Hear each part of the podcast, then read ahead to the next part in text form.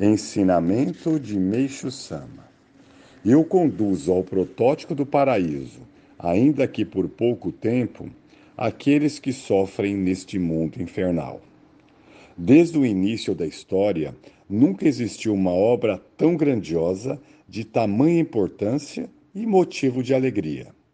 No Japão, dizem que o general Hideyoshi Toyotomi construiu o castelo de Osaka e que o santuário Nikko foi construído pelo shogun Iemitsu Tokugawa.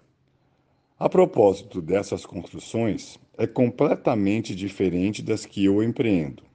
Elas foram erguidas para enaltecer seus autores e mantê-los no poder, isto é, para a própria defesa da época de guerra. Serviam ainda para evitar uma revanche por meio de eventuais conflitos. Tratava-se, igualmente, de uma maneira de preservar o poder e uma espécie de vaidade, pois servia para que se vangloriassem de sua influência.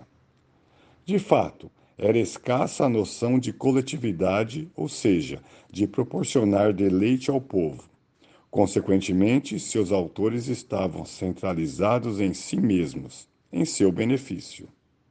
Já o Vaticano, na Itália, é de natureza religiosa sendo a sede da expansão do cristianismo, que se popularizara durante o Império Romano.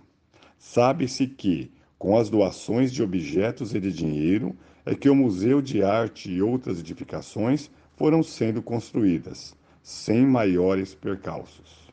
Portanto, praticamente tudo lá é religioso.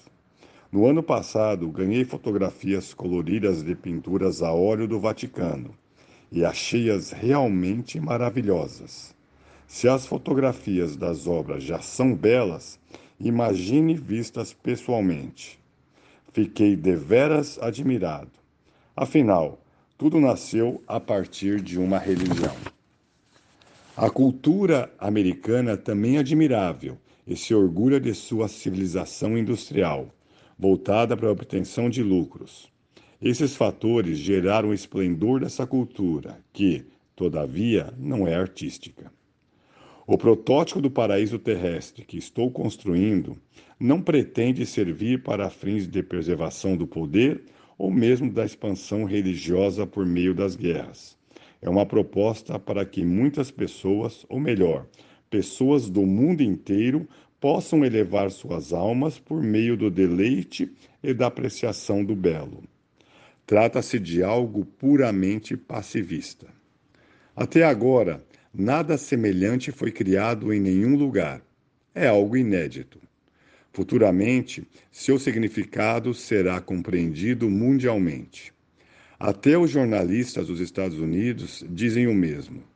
Há locais magníficos sendo construídos em várias partes do mundo, mas todos eles visam principalmente a interesses próprios.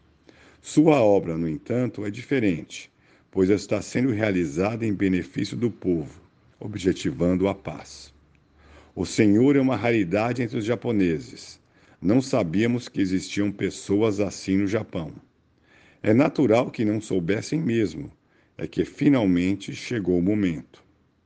Apesar da conversa ter se tornado um tremendo autoelogio, afirmo que não sou eu quem realiza esta obra e sim Deus, que me utiliza para realizá-la. Por esta razão, podemos dizer que eu apenas transmito o alto elogio de Deus.